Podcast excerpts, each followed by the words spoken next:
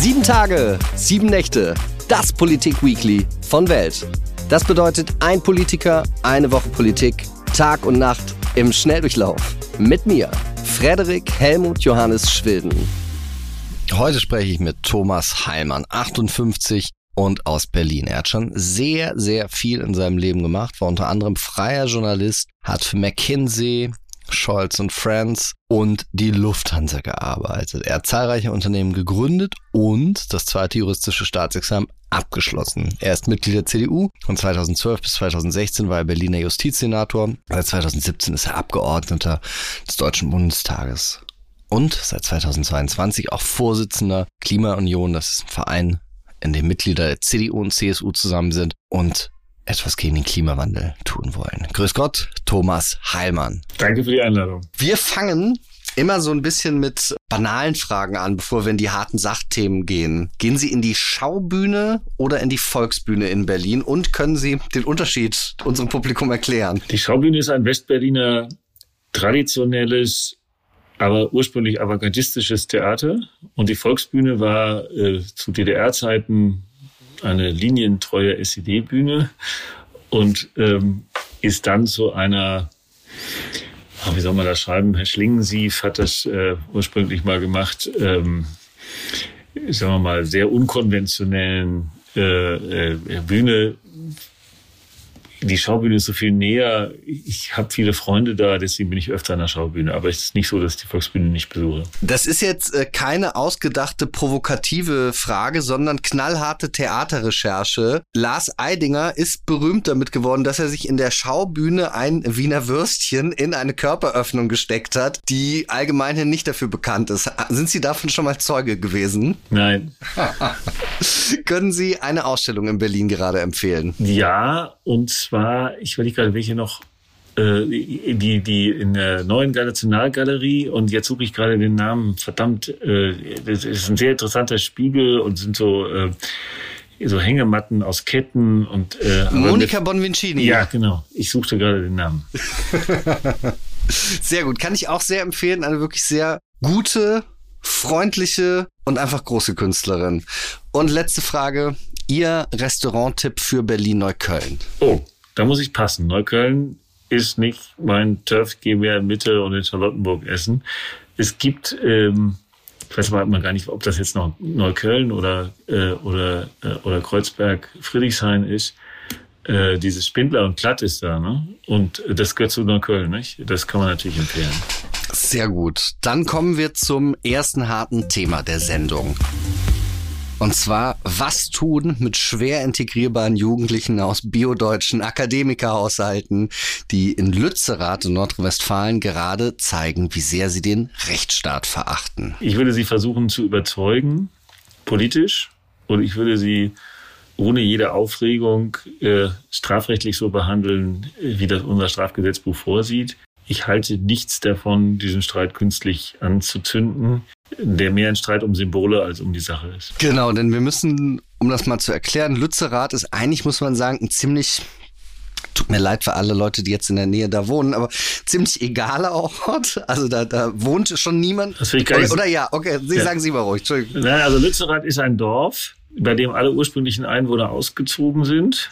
Und da wohnen jetzt noch ein paar Aktivisten, die da aber ganz bewusst hingezogen sind, um den Streit zu eskalieren. Ähm, und die glauben alle nicht an die Kraft von Regulierung. Also da ich das in ein CO2-System haben, bei der die Menge von CO2 aus der Kohlebereich feststeht und über Derivate gehandelt wird, wird also die zusätzliche Kohle, die da abgebaggert wird, ähm, nicht zusätzlich verfeuert, sondern sie wird nur anstelle von anderer Kohle verfeuert. Und ähm, das System ist so, ich verstehe gar nicht, warum man das nicht glauben kann. Und dann ist es doch eine rein ökonomische Frage, ob ich jetzt diese oder jene Kohle verfeuere. Aber insgesamt ist das natürlich ähm, ein Stellvertreterkrieg und nicht eine ernsthafte Auseinandersetzung, wo man jetzt wirklich sagen kann, das entscheidet sich das Schicksal Deutschland, ob das nun kommt oder nicht kommt. Was ich ja sehr, sehr interessant finde, es gab ja im Dezember im letzten Jahr auch nochmal die Möglichkeit, darüber abzustimmen im Bundestag. Da ging es um den eben vorgezogenen äh, Kohleausstieg und da wurde auch Lützerath thematisiert. Und da haben von den Grünen bis auf eine Ausnahme alle zugestimmt. Und jetzt gehen aber, wenn ich mir das angucke, was in Lützerath gerade passiert, da gehen viele Parlamentskolleginnen und Kollegen von Ihnen, eben von den Grünen, die im Prinzip dafür gestimmt haben, gehen da jetzt hin und sagen, wir finden das blöd. Obwohl ja auch die Landesregierung von Nordrhein-Westfalen auch unter grüner Beteiligung daran teilgenommen hat. Führt das nicht dazu, dass irgendwie auch so Politik so ein bisschen ad absurdum geführt hat, wenn die Leute, die das am Ende mitbilligen im Bundestag, dann sagen, nee, das ist ganz wichtig, jetzt hier Flagge zu zeigen? Also es gibt ja einen guten Grund, CDU zu wählen. Die CDU ist eben die klassische Regierungspartei, die Kompromisse dann auch in ihrer Breite mitträgt. Das hat natürlich irgendwie was von äh, wasch mir den Pelz und mach mir nicht nass. Also ich stimme, ich handle das aus, ich stimme dem zu, aber bei den Protestierern will ich auch irgendwie dabei sein. Ich glaube, das schadet denen aber mehr, als dass es ihnen nutzt. Insofern bin ich auch da nicht so furchtbar aufgeregt. Die wirklich wichtigen Fragen sind andere. Aber wenn Frau Henneberger oder so da jetzt unbedingt hingehen soll, dann disqualifiziert sie das aus meiner Sicht selber. Mhm. Wann waren Sie das letzte Mal auf einer Demonstration? Ich gehe nicht auf Demonstrationen, solange ich Politiker bin, weil ich ja nicht gegen mich selber demonstriere. Wobei stimmt gar nicht. Ich habe natürlich gegen den Ukraine-Krieg demonstriert. Aber das richtete sich ja nicht an eine deutsche, an die deutsche Politik, sondern war eine Protesthaltung gegen, gegen Russland und da bin ich null entscheidend.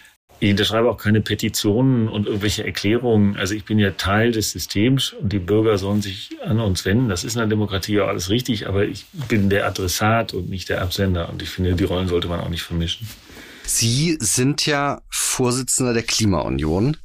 Wie schauen Sie jetzt unabhängig jetzt erstmal, wie das realpolitisch eben läuft, im Sinne von, naja, man muss eben politische Kompromisse eingehen und so weiter. Aber wie wirkt das jetzt auf Sie erstmal persönlich, wenn man jetzt sagt, ach, jetzt holen wir nochmal Kohle aus dem Boden da in Lützerath? Ähm, also die, die Übergangstechnologie Gas ist diskreditiert und weil wir davon weniger haben, ist es richtig, dass wir jetzt die nächsten zwei Jahre oder so ein bisschen mehr Kohle nehmen. Insbesondere wenn man, wenn man ein Zertifikatesystem hat, also ein Handelssystem hat, das sicherstellt, dass der CO2 eigentlich gar nicht äh, stärker ausgestoßen wird. Ich selber äh, bin fest davon überzeugt, wir müssen mehr machen. Und das werden wir nur hinbekommen, wenn wir die Kraft der Marktwirtschaft auf diese Transformation lenken. Ähm, das ist auch eine staatliche Aufgabe, das kann man, aber wir sollten weg davon kommen, dass das alles staatsgelenkt im Sinne von staatsgeführt äh, ist, weil das einfach zu langsam ist. Nach dem Zweiten Weltkrieg hatten wir nun deutlich zu wenig Wohnungen. Viele waren zerstört, hatten äh, viele Vertriebene und so. Und da hat die SPD damals gesagt, naja, das ist so knapp, das muss dann der Staat machen, damit es fair und gerecht zugeht. Und die CDU hat gesagt, nee, lass uns mal die Marktwirtschaft neue Wohnungen bauen lassen, dann gibt's schneller welche. Damit hat die CDU eine Mehrheit bekommen, hat sich durchgesetzt und hat das ja auch, hat ja auch hervorragend geklappt. Und so sehe ich das jetzt auch bei erneuerbaren Energien und vielen anderen Fragen des Klimawandels, dass wir zusehen müssen, dass wir die Kraft des Marktes da entfalten. Und das ist die entscheidende Frage für den Klimawandel und nicht die Frage, ob wir jetzt in Lützerath aus, ausbaggern oder importierte Kohle verfeuern. Das hat alles für den Klimawandel wenig Bedeutung. Glauben Sie denn, das ist ja auch eine Frage, die häufig diskutiert wird, dass Deutschland, das ist ja das Argument, hat einen sehr geringen Anteil an allem CO2-Ausstoß, der in der Welt ist. Aber man kann natürlich argumentieren, eine Vorbildfunktion. Das stimmt ja schon nicht mit dem geringen Anteil. Also erstens stoßen wir schon in Deutschland doppelt so viel aus, wie wir Leute haben im Vergleich zu den anderen. Zweitens wird ja immer der Produktionsort gerechnet. Also alles das, was wir importieren und CO2 ausstößt, das wird uns gar nicht zugerechnet. Das heißt, der Verbrauch von CO2 in Deutschland ist viel höher als die zwei Prozent. Drittens muss man das ja mal historisch sehen. Wir haben unseren Wohlstand aufgebaut mit CO2-Emissionen und historisch haben wir noch viel mehr als die diese zwei oder drei Prozent äh, zu verantworten. Das, wo wir nicht mal ein Prozent der Weltbevölkerung stellen. Also ich warne vor diesen Rechenspielen und natürlich müssen alle sich ändern, auch China, auch Indien. Aber das werden wir ja nicht glaubwürdig denen äh, werden ja nicht glaubwürdig überzeugen können, wenn wir selber sagen, aber wir selber, wir machen das nicht. Also das ist, das, das kann ja nichts werden, ja. Das nicht zu tun, da wollte ich auch überhaupt gar nicht hin. Die Frage ist nur die, die ich mir stelle, wie realistisch ist es, dass ein Land wie Deutschland einen so großen Beitrag dazu leisten kann, da etwas umzudrehen? Also ist die Frage, stecken wir unsere Energie also Energie im Sinne von unserer Arbeitskraft und das alles, daran zu sagen, wir versuchen das aufzuhalten oder wir versuchen das Schlimmste sozusagen zu verhindern im Sinne davon, dass wir uns in Deutschland besser vorbereiten auf mögliche Auswirkungen davon. Wie sehen Sie das? Das ist keine Alternative, es muss man schlicht beides machen. Also die Erderwärmung ist ja schon da.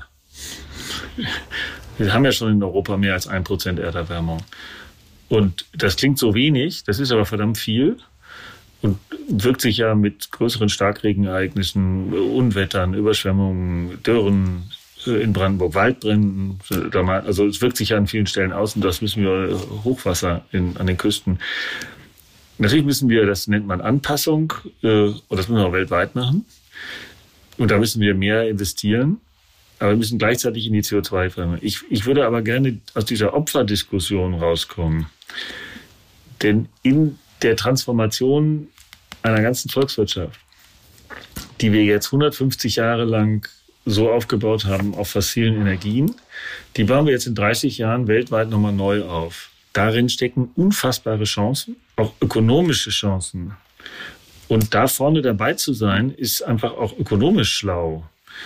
Ähm, es hat Umverteilungswirkungen. Und zwar deswegen, weil diejenigen, die bestehende Geschäftsmodelle haben, die, die können ihre Geschäftsmodelle weniger lang melken. Also wenn sie eine Ölquelle haben, dann wollen sie natürlich das ganze Öl, jeden Liter, den sie da unten haben, möglichst noch verkaufen. Aber das machen ja die, die arabischen Staaten schon, die investieren ja alle in erneuerbare Energien, weil sie dann auch die Lieferanten von Sonnen- und Windenergie sind. Und wir müssen sie halt überzeugen, möglichst früh umzustellen. Und wir nehmen ihnen dann diese neuen Energieformen, wahrscheinlich in Form von Wasserstoff oder Wasserstoffderivaten, ähm, ab. Ähm, aber darin stecken für alle Chancen. Aber natürlich ist immer so in jedem Wandel. Ja, wenn ich neue Wohnungen baue, dann, äh, dann sind die, die Inhaber von Übergangsquartieren natürlich irgendwann ihren Markt los und sind vielleicht auch nicht so glücklich. Und wenn ich äh, Lieferantendienste habe, dann leidet der stationäre Handel. Es gibt immer Leute, die, die in so einem Wechsel äh, ihre alte Position verlieren. Damit muss man auch vernünftig umgehen, aber wir können nicht äh, auf der alten Position haben. Und wenn Deutschland äh, vorangeht, dann ist das auch eine wirtschaftliche Chance und nicht nur, es sieht immer so nach, hört sich immer so nach Opfer an. Also wir müssen leider den schweren Weg gehen. Das ist ja Quatsch. Die neuen Energien werden billiger sein als die alten Energien. Sie werden nicht nur weniger die Umwelt verschmutzen, sie haben auch sonst sehr viele Vorteile. Und wir bauen einfach die ganze Infrastruktur nochmal von vorne. Das äh, ist ja immer so, also wenn Sie ein ganzes Haus renovieren, ist das eben einerseits kostenintensiv, aber Sie haben auch hinterher ein saniertes, schönes Haus. Warum tut sich vor allem, ich nenne es mal die politische Linke oder das, das grüne Milieu damit schwer, Chancen in Dingen wie Technologien und neuen Dingen zu sehen. Ich erinnere mich noch, das habe ich noch im Hinterkopf, an so eine Markus-Lanz-Sendung, wo, da, wo man so empört war, als dann gesagt hat, ja, neue Technologien werden kommen. Und das, das klingt dann immer so, nein, wir müssen verzichten, wie Sie sagen, Opferrolle und da, wir müssen das jetzt tun, aber da, die, eben, da werden die Chancen nicht gesehen. Woher kommt das? Und warum glauben Sie an diese Chancen? Ich glaube, das ist äh, der grundsätzliche Unterschied. Die Union ist eine optimistische Partei und will auch in ihrem ganzen Ursprung nach vorne und glaubt an die Kraft des Einzelnen und der Individualität und der Freiheit und äh, der Gestaltungsmöglichkeiten. Und natürlich hat unser System auch Nachteile, das ist ja gar nicht zu leugnen und die muss man ausgleichen. Aber ich würde nicht zuerst über die Nachteile reden und dafür alle Vorteile über Bord zu setzen. Aber es gibt nun mal seit 150 Jahren Leute, die dem Sozialismus anhängen, mit wechselnder Begründung. Erst Massenarmut, das kann man jetzt in Deutschland so nicht mehr sagen. Und jetzt ist es eben der Klimawandel. Beides stimmte ja. Es gab ja Massenarbeit und ja, es gibt den, den Klimawandel. Aber die Antwort darauf ist eben unterschiedlich zwischen, und zwar nicht, wir sind nicht weniger, wir machen nicht weniger Transformation, wir wollen nicht weniger Transformation machen, sondern äh, wir glauben, dass man auf einem Weg dahin kommt. Wir kommen zum zweiten Thema. Das hat mich bewegt, darüber zu sprechen, weil ich von den Bildern, die ich gesehen habe, die haben mich so begeistert. Und zwar in Ruhpolding, da war so ein winziger Schneestreifen auf einer sonst grünen Wiese. Also es ist zu warm, um Ski zu fahren. Und ähm, dazu wird dann eben Schneekanonen werden angeschossen. Äh, es wird auch mit Hubschraubern wird Schnee dahin transportiert. Und ich habe dann gelesen, dass eine Diskussion entbrannt, eben, dass der Freistaat Bayern den Bau von Liften und Schneekanonen mit weiterhin 35 Prozent fördert. Das heißt also, der Freistaat Bayern übernimmt 35 Prozent der Kosten für Schneekanonen. Soll das so weiterlaufen? Sollen wir das so, finden Sie das gut, wenn wir das machen? Ja, das sind ja zwei Fragen, die da vermischt werden. Die erste Frage ist, wer zahlt es eigentlich? Zahlen das die Kommunen zu 100 Prozent oder zahlt ein Teil des Landes? Das ist ja eine rein technische Frage. Ja? Also das ist ja immer der Steuerzahler. Ja, ob es jetzt der kommunale Steuerzahler oder der Landessteuerzahler ich jetzt erstmal egal. Da stellt sich die zweite Frage, die nichts mit der Finanzierung zu tun hat. Sind Schneekanonen eigentlich eine gute Idee? Und ich habe dazu wahrscheinlich eine Überraschung. Der Schnee ist ja gar nicht schlimm, ist ja Wasser. Das Problem ist der Energieverbrauch. Und deswegen wäre meine Vorschlag zu sagen, lass uns mal nach einer Übergangsphase sagen, Schneekanonen erlauben wir nur noch, wenn sie mit erneuerbaren Energien betrieben werden. Denn keine Schneekanonen heißt ja, die Leute fahren länger mit dem Auto in die Hochalpen. Das ist jedenfalls CO2-mäßig nicht besser. Und nochmal, der Kunstschnee auf den Pisten schadet der Umwelt nicht. Im Gegenteil, er hat sogar einen positiven Effekt. Das heißt, es geht um die Frage, wie hoch ist der Energieverbrauch von so einer Schneekanone. Und der ist nicht, er ist jetzt auch nicht weltbewegend, aber er ist auch nicht niedrig. Und ähm, da würde ich sagen, wäre doch mal eine Maßnahme zu sagen, solche Luxusdinger, das ist ja eine reine Frage der Zeiteinstellung. Es gibt ja Zeiten, da ist Energie mit negative Preise, also da haben wir zu viel. Und da sollen die doch dann laufen. Und, ähm, und dann muss natürlich auch das Wetter entsprechend sein. Also da haben sie dann zwei Restriktionen. Aber ich glaube, das könnte man über Zeit hinbekommen. Und die Frage, ob jetzt das Land das bezahlt oder die Kommune das bezahlt, ist ja eine, ist eine rein staatsbuchhalterische Frage aus meiner Sicht. Haben Sie Markus Söder als Chef der Klimaunion schon mal zu einem Treffen von sich eingeladen? Ähm, ich kenne Markus Söder, ich duze ihn sogar schon sehr lange und bin auch mit ihm in Kontakt. Mhm. Ähm, ich habe aber noch kein Treffen mit ihm, ich bin ja noch gar nicht so lange Vorsitzender, wo ich jetzt nur als Klimaunionsvorsitzender da hingelaufen bin. Weil ich, ich sehe das natürlich ich sehe das sehr ähnlich wie mit Ihnen, wie Sie. Ich glaube, dass, ich glaube auch, dass langfristig Energie eigentlich keine Frage sein wird. Ob, also ob es diese Energie gibt oder nicht. Denn wir werden sie, glaube ich, herstellen können, so dass sie günstig und eben keinen oder einen sehr geringen Einfluss auf die Umweltbedingungen hat. Da ist jetzt nur die Frage, wie, wie schnell kann man sowas umstellen? Was denken Sie? Naja, die, ähm, wir reden ja von dem Wirtschaftswunder nach dem Zweiten Weltkrieg. Und ähm, die Marktwirtschaft ist zu ungeheuren Leistungen fähig. Ich will Ihnen ein Beispiel ganz anderer Art zeigen. Wir haben innerhalb von drei Wochen bundesweit an jeder Milchkanne, hätte ich beinahe gesagt, äh, ein Testzentrum für Corona hingekriegt. Weil, weil sie mal die Marktwirtschaft sich haben wirklich entfalten lassen. Ja, das alles den Markt machen lassen. Und wenn uns das bei Klima und Energie auch gelingt, das ist nicht ganz so einfach wie bei Testzentren, ja, aber dann wäre halt viel gewonnen. Das ist aber noch nicht so. Und da muss man ja fairerweise sagen, dass die deutsche Wirtschaft vor 15 Jahren das alles noch für zu teuer gehalten hat und eigentlich nicht wirklich dafür war. Und inzwischen ist nicht nur die deutsche Wirtschaft, sondern auch die internationale Wirtschaft ja, die, die wollen das ja alle, die Umbau. Die sehen auch äh, ganz überwiegend die Chancen und unterschätzen sie mal nicht. Also wenn ich, wenn ich darauf vertrauen sollte, dass in diesen äh, internationalen Klimaverhandlungen die richtigen Entscheidungen rauskommen und die auch umgesetzt werden, dann würde ich sagen, das wird schwierig. Wenn ich mir angucke, was die Unternehmen da so alles veranstalten, dann bin ich schon viel optimistischer. Wenn die mal alle loslaufen, dann also was haben wir in der Digitalisierung, in der Wirtschaft alles schon hingekriegt in, in 20 Jahren? Also das war doch alles Science Fiction, dass, dass wir heute jetzt hier so digital in verschiedenen Städten in super Qualität, ohne teure Geräte und ohne, äh, ohne Studios und so, das wäre doch alles undenkbar gewesen vor wenigen Jahren.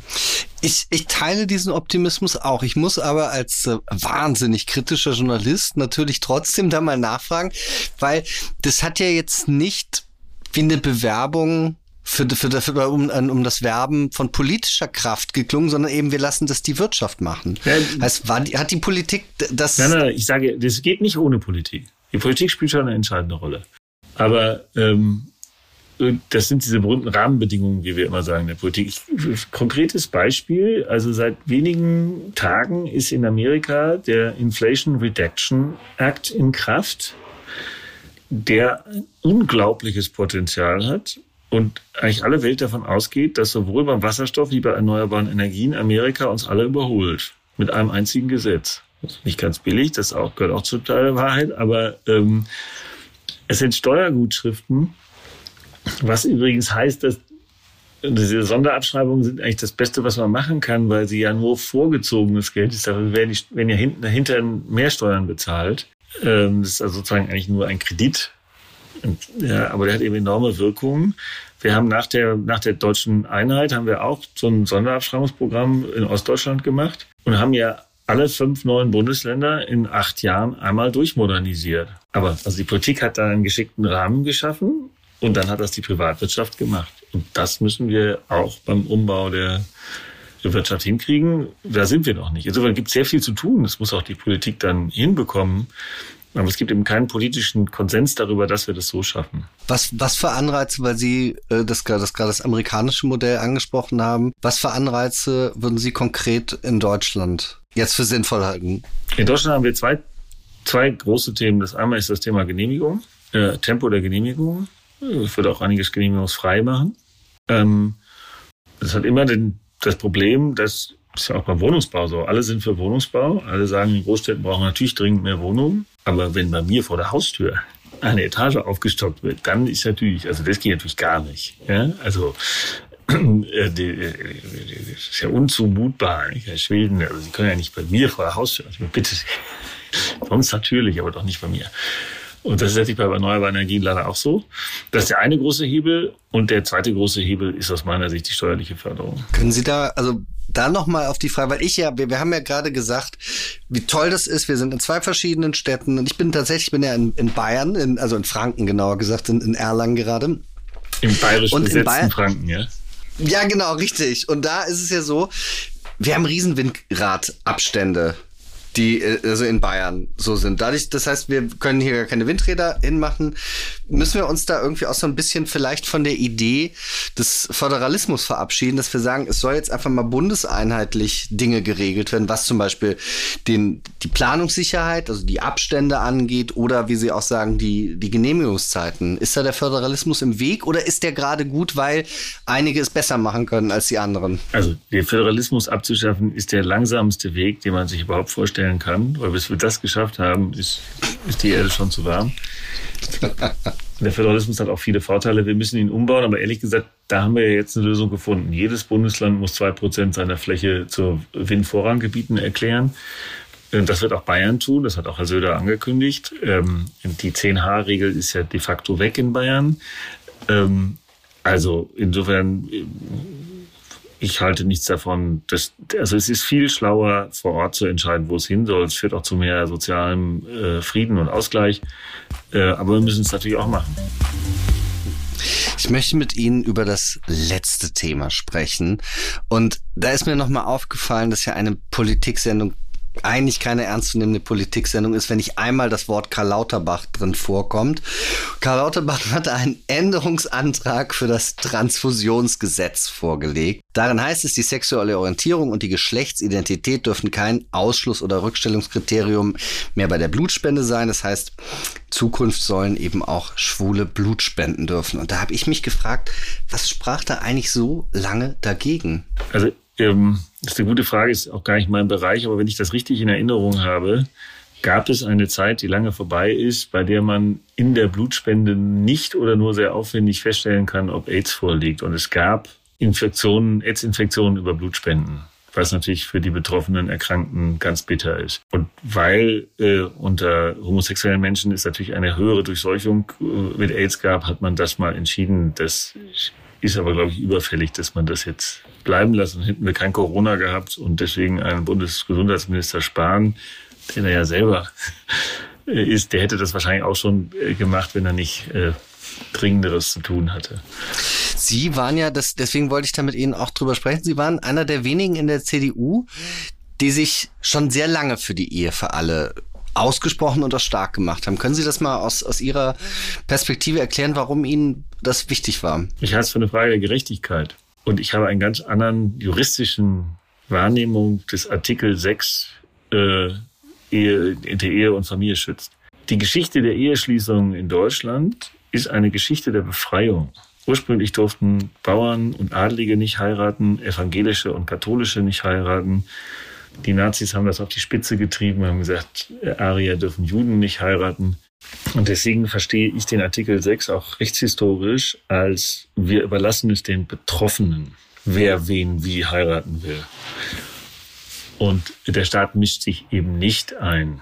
Ähm, und natürlich ist 1945 oder 49, als das Grundgesetz erlassen worden war, Homosexualität ja noch eine Straftatbestand. Deswegen hatten die das nicht im Kopf. Aber den Gedanken, der Staat hält sich eigentlich raus. Und dann ist ja parallel im Laufe der Geschichte Deutschlands äh, nach dem Zweiten Weltkrieg deutlich geworden, dass Homosexualität keine Krankheit und keine Abart, sondern etwas sehr Selbstverständliches ist.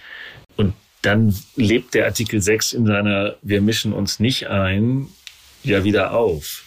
Und deswegen ist meine feste Überzeugung, dass man das Grundgesetz so verstehen muss.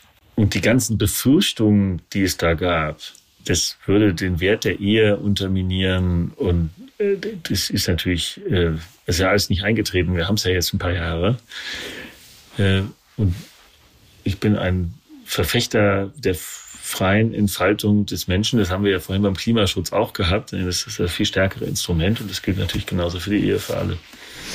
Ich bin da, wenn ich mir die CDU angucke, ja hin und her gerissen. Ja, also ich war, weil Sie Jens Spahn schon angesprochen haben, ich war mal mit Jens Spahn im hier bei den Regionalkonferenzen, als er sich um den Parteivorsitz äh, März, Kram-Karrenbauer und er sich beworben hat, war ich mit Jens Spahn unterwegs und habe ich mit so ganz vielen anderen Leuten am Rande gesprochen und hatte dann auch mit denen so gesprochen, ja, es gibt ja auch noch einige, für denen Jens Spahns äh, Schwulsein ein Problem ist. Und da meinte einer, ach Quatsch, CDU ist die schwulste Partei der Welt. Und dann hat er so gesagt, also, das, also Parteitage seien total super und äh, tolerant, was das angeht. Und gleichzeitig, wenn man dann aber so zurückguckt in der Historie, ich weiß noch, als Wowereit sich geoutet hat, war ja damals Friedrich Merz, meinte er dann, solange er sich mir nicht nähert, ist mir das egal. Und ich weiß, Merz würde ich sagen, es gibt bessere Sätze, die Merz charakterisieren. Also auch ich weiß aus seinem Umgang mit, mit Schwulen, dass das nicht sein, sein Mindset ist, aber es trotzdem werden solche Dinge irgendwie gesagt. Wir erinnern uns auch noch, als AIDS war, wie, wie, wie man damals darauf geguckt hat. Wie kann eine ähm, moderne Volkspartei ähm, sich da so, wie soll ich das sagen, wirklich modernisieren und wirklich dann das mittragen. Wie sehen Sie das? Weil das ist, weil Sie sagen, naja, es geht eigentlich den Staat ja nichts an. Also ich glaube, das Thema ist ausgestanden. Äh, äh, ich glaube, heute würde die Ehe für alle auf in, bei jedem CDU-Gremium eine breite Mehrheit bekommen. Die Rolle der Union, die eben Union heißt, ist schon immer gewesen, das ist auch ihre große Stärke, Gesellschaften zu befrieden, also genau das Gegenteil, was, von, was Donald Trump macht, äh, Konsens herbeiführen und damit auch eine, eine Heimat und ein Hafen für Leute sein, die sich umstellen müssen. Und wenn Sie jetzt das Thema Homosexualität nehmen, ich, Sie kennen meine Meinung, ich war also eher, eher vorne bei den Veränderern dabei als hinten. Aber dann, ich habe ich hab ein Mitglied bei mir in meinem Parteisprengel, die hat gesagt, naja, also ihr verlangt ja eine Menge, die war so 70, ja. Also ich habe angefangen, da war das noch eine Straftat und so. Und dann haben wir das toleriert und so. Und jetzt heiraten die, sind gleichberechtigt. Also Menschen sind Gewohnheitstiere und brauchen. Und es ist gut, auch, auch in einer demokratisch schwierigen, wenn es eine Partei gibt, die sozusagen, die dann auch mitnimmt und Verständnis für frühere Ansichten hat. Die Gesellschaft unterliegt einem Wandel, hat immer einem Wandel unterlegen. Und interessanterweise sind ja viele große Reformen von Konservativen gemacht worden. Ja, Stein und Hardenberg haben eine Verwaltungsreform gemacht und letztlich ja den Adel entmachtet. Also können sich mal, müssen sich mal 1806 vorstellen, 1811 haben sie das Buch veröffentlicht. Der Adel wird nicht mehr bevorzugt bei Beförderungen in Militär und äh, Bürokratie. Ähm, es war eine, das war wirklich revolutionär und hat ja auch muss man den damaligen Adligen ja zugutehalten, ihre Befürchtung, dass der Anfang vom Ende vom Adel in Deutschland, der ist ja eingetreten. Also heute ist das ja irgendwie so ein bisschen Karneval, nicht? Man, aber spielt ja gar keine Rolle mehr. Es ist vielleicht Bruchstopp, wie man adelig ist oder nicht. Und, ähm, So, dann haben wir Bismarck und Adenauer und Erhard und, und Kohl und Merkel, die ja große Reformen durchgeführt haben, auch gesellschaftspolitische Reformen. Ähm, aber wir versuchen das eben immer im Zusammenführen äh, hinzubekommen. Und äh, das ist die große Stärke. Und ich hoffe sehr, dass das die Stärke der Union bleibt. Aber das müssen wir uns immer weiter erarbeiten, weil der Wandel wird ja nicht aufhören. Das ist richtig. Ich hab, das fällt mir nämlich gerade auch noch ein. Es gibt ja ein, soll ein neues Selbstbestimmungsgesetz ja geben. Und was ich da auch sehr interessant, warum mich da Ihre Meinung besonders interessiert, Sie haben erstens nie gesagt, dass Sie vom Völkerrecht kommen und Sie haben ja ein zweites juristisches Staatsexamen, weswegen ich natürlich Ihre Einschätzung auch zum Grundgesetz vorhin schon mal, ähm, also wie soll ich das sagen, also interessiert und auch ernst nehmen kann und das interessiert mich auch. Wie bewerten Sie erstmal aus einer juristischen und aber auch aus Ihrer persönlichen Perspektive ähm, dieses Selbstbestimmungsgesetz, weil das ja auch eine von vielen Änderungen ist in, wie wir Gesellschaft bisher kennen. Was sagen Sie dazu? Ja, da sind ja viele Fragen noch offen und es gibt auch Fragen, äh, bei denen ich ehrlich gesagt unsicher bin, ob das richtig ist oder nicht, insbesondere wenn es äh, um Menschen in kindlichem Alter gibt, bei denen man eigentlich eine so weit weitreichende Entscheidung, soll man sie da nicht vor sich selber schützen und sagen, warte noch mal ab. Das sind aus meiner Sicht ethische Grenzfragen, was da eigentlich richtig ist im Bereich von Jugendschutz. Umso älter die Menschen werden, also ähm, ja, wir müssen uns irgendwie umstellen, wenn jemand fünfmal sein Geschlecht wechselt im Laufe seines Lebens, aber wenn er das nur unbedingt will, also die meisten Nachteile hat ja er selber oder sie, je nachdem wie das dann ist, dann, dann, dann soll es so sein. Die, ich halte das allerdings nicht für eine zentralen Fragen, sondern es ist eine Frage von einer sehr kleinen Minderheit, die, die ich irgendwie wohlwollend ähm, und äh, ich glaube auch empathisch betrachte und sage, das, davon hängt Deutschland nie ab. Es gibt eben, wie immer bei wie bei Sterbehilfe und so, es gibt halt ganz schwierige ethische Fragen, wo man sagt, da gibt es für beide Seiten gute Standpunkte und ich finde insbesondere die Frage, ab wann gilt es eigentlich für Jugendliche das Selbstbestimmungsrecht was, welche Rolle dürfen die Eltern spielen und so. Das ist, äh, das sind keine ganz einfachen Fragen. Ich bin auch für die, ich nenne es mal Max, ja. Übrigens weniger juristische oder grundgesetzliche Fragen als ethische Fragen, aus meiner Sicht. Die Frage, die ich mir stelle, ich bin, ich bin auch für die Selbstverwirklichung. Ich finde, dass, dass der Staat so wenig wie möglich, dass ich einer Person beeinflussen sollte. Äh, und ich, ich, ich halte es auch für überhaupt nicht problematisch oder schlimm, wenn ein mündiger Mensch sagt, ich möchte so leben.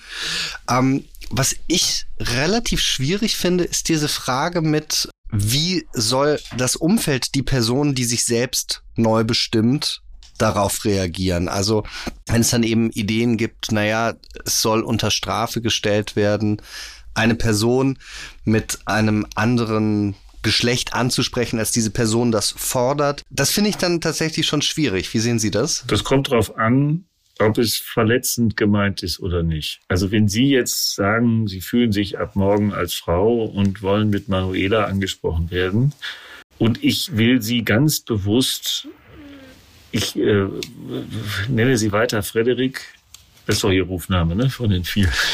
Ja, ich habe so viele. Sie können, Sie können alle nehmen. Also Sie haben, Sie sind jetzt Manuela und ich nenne Sie versehentlich doch Frederik. Da finde ich das Strafbarkeit absurd. Wenn ich das aber bewusst beleidigend oder herabsetzend tue, um Sie an dieser für Sie wahrscheinlich ja auch nicht ganz einfachen Stelle dann zu verletzen, dann kann ich schon sagen, dann schützt sie vielleicht auch das Strafrecht vor dieser Art der Diskreditierung.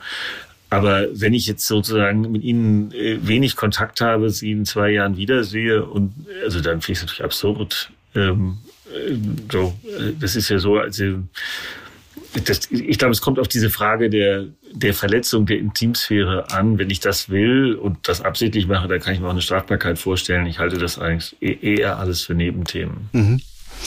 Dann.